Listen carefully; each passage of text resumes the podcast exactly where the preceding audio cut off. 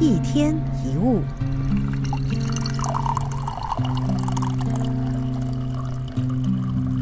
很多人以为我们生命能量的来源主要靠饮食跟运动，其实真正的生命能量源自于你的心。不知道你有没有这种经验？很难缠的客户跟吹毛求疵的老板，让你累了一整天，下班回到家，家里一团糟，你觉得好累好烦。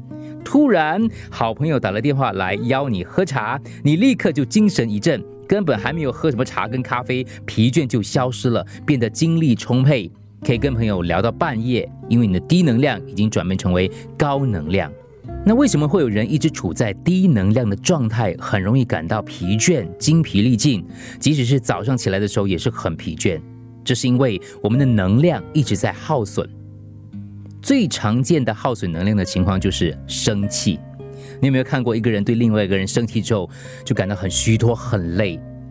当然，有时候我们发点脾气很正常。但是如果脾气发得太频密，火气太大，生气的时间拖太久，就会产生不良的后果。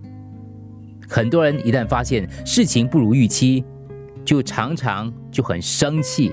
可是有些事已经无法改变了，或者是超出你能控制的范围，你这么做其实就是在耗损自己宝贵的能量。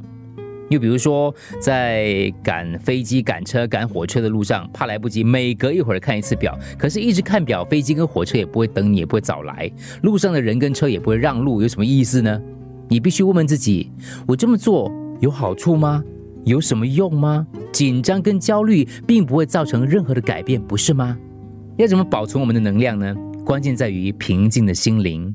当我们心静下来的时候，能量就能保存起来。比如有人对着我们叫骂，我们习惯的做法是骂回去，骂得更大声。这样做就是在对外放出能量。